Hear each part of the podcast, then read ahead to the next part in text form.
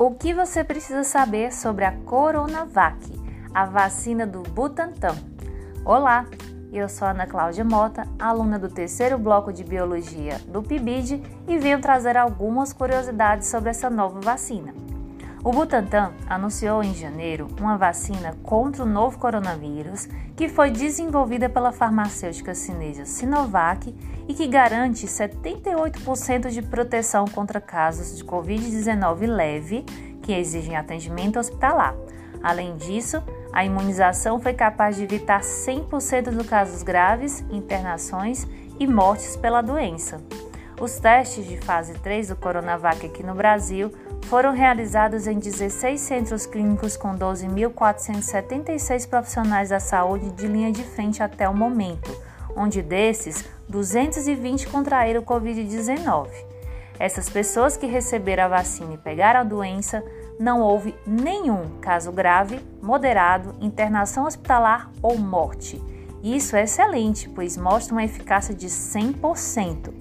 Já os casos leves foram prevenidos em 78%, ou seja, apenas 22% dos voluntários infectados tiveram que procurar algum atendimento ambulatorial por conta de algum sintoma. Mas afinal, como é que a vacina funciona? A vacina da Sinovac, ela usa um vírus inativado, ou seja, que foi exposto em laboratório a calor e produtos químicos para não serem capazes de se reproduzir dentro do nosso organismo. Por isso, eles não conseguem nos deixar doentes, mas isso é suficiente para gerar uma resposta imune e criar no nosso organismo uma memória de como nos defender contra uma ameaça. O processo começa logo após a aplicação da vacina. As células que dão início à resposta imune encontram o vírus inativado e os capturam, ativando os linfócitos, que são células especializadas capazes de combater microorganismos. Os linfócitos produzem anticorpos, que se ligam ao vírus para impedir que eles infectem nossas células. Enquanto isso, estimulam a produção e recrutam outras células do sistema imune, que começam a destruir as células que já foram infectadas pelo vírus da vacina.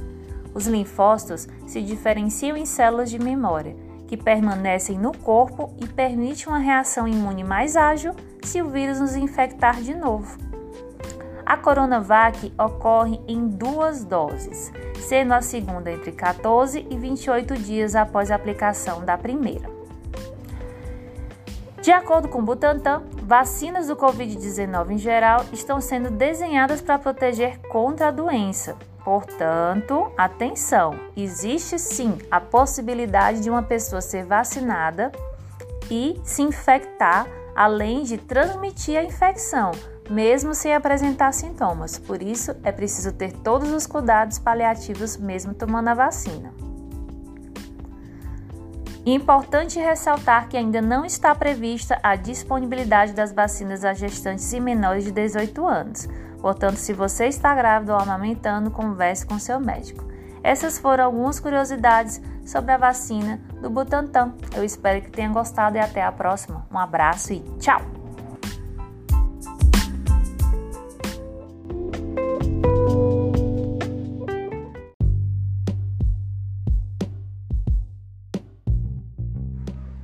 Anatomia vegetal. Olá, eu sou Ana Cláudia Mota de Freitas, aluna do terceiro bloco de Biologia da Universidade Estadual do Piauí e venho com um questionamento: quais são as principais estruturas vegetais e suas funções?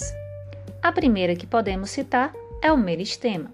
Meristemas são tecidos constituídos por células indiferenciadas e com grande capacidade de divisão celular, a mitose. Os meristemas podem ser classificados como primários e secundários. O meristema primário é responsável pelo crescimento longitudinal, ou seja, a altura. Ele tem origem embrionária e localiza-se no ápice da raiz e no caule. São divididos em protoderme, procâmbio e meristema fundamental. Protoderme vai originar a epiderme.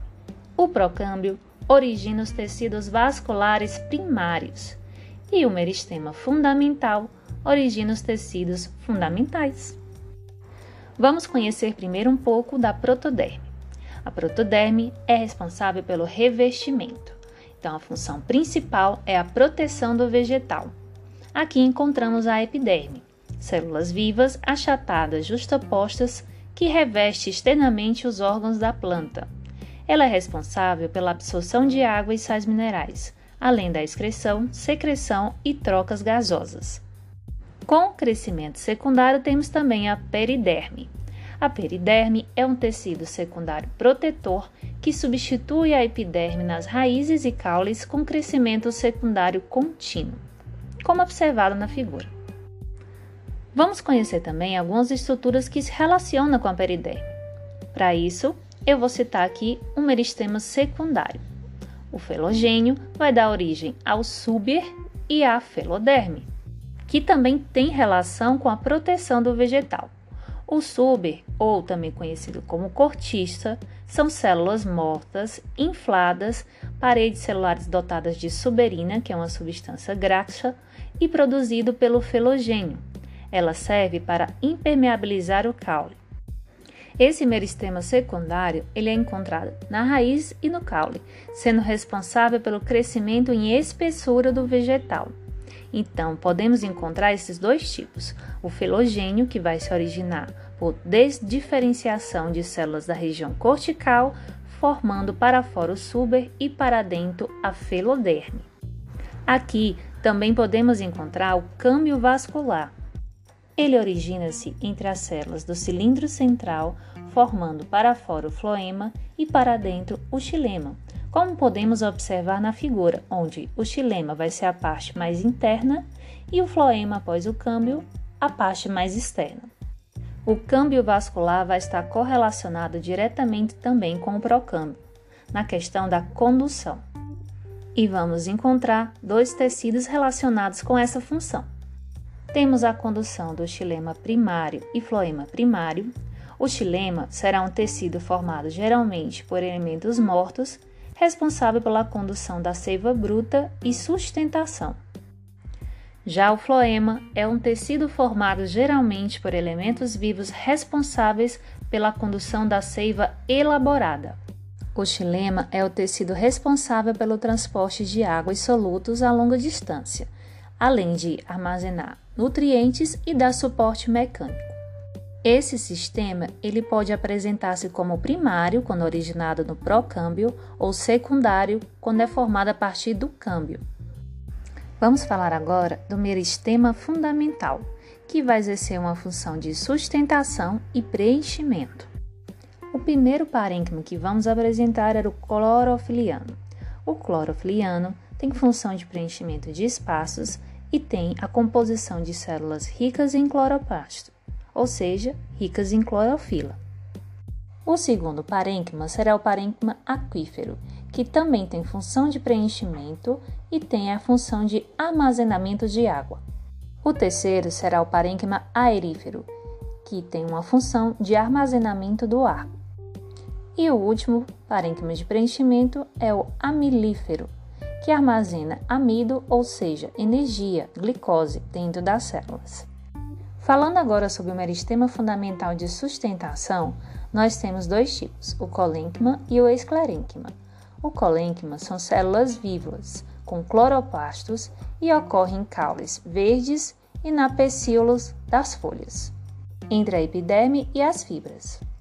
Já a esclerênquima vai apresentar composição de células mortas que são ricas numa substância chamada lignina, que vai proporcionar dureza e resistência à nossa planta. Agora, quando alguém lhe perguntar quais são as principais estruturas vegetais e suas funções, é só lembrar do nosso mapa mental. Gratidão por assistir e até a próxima!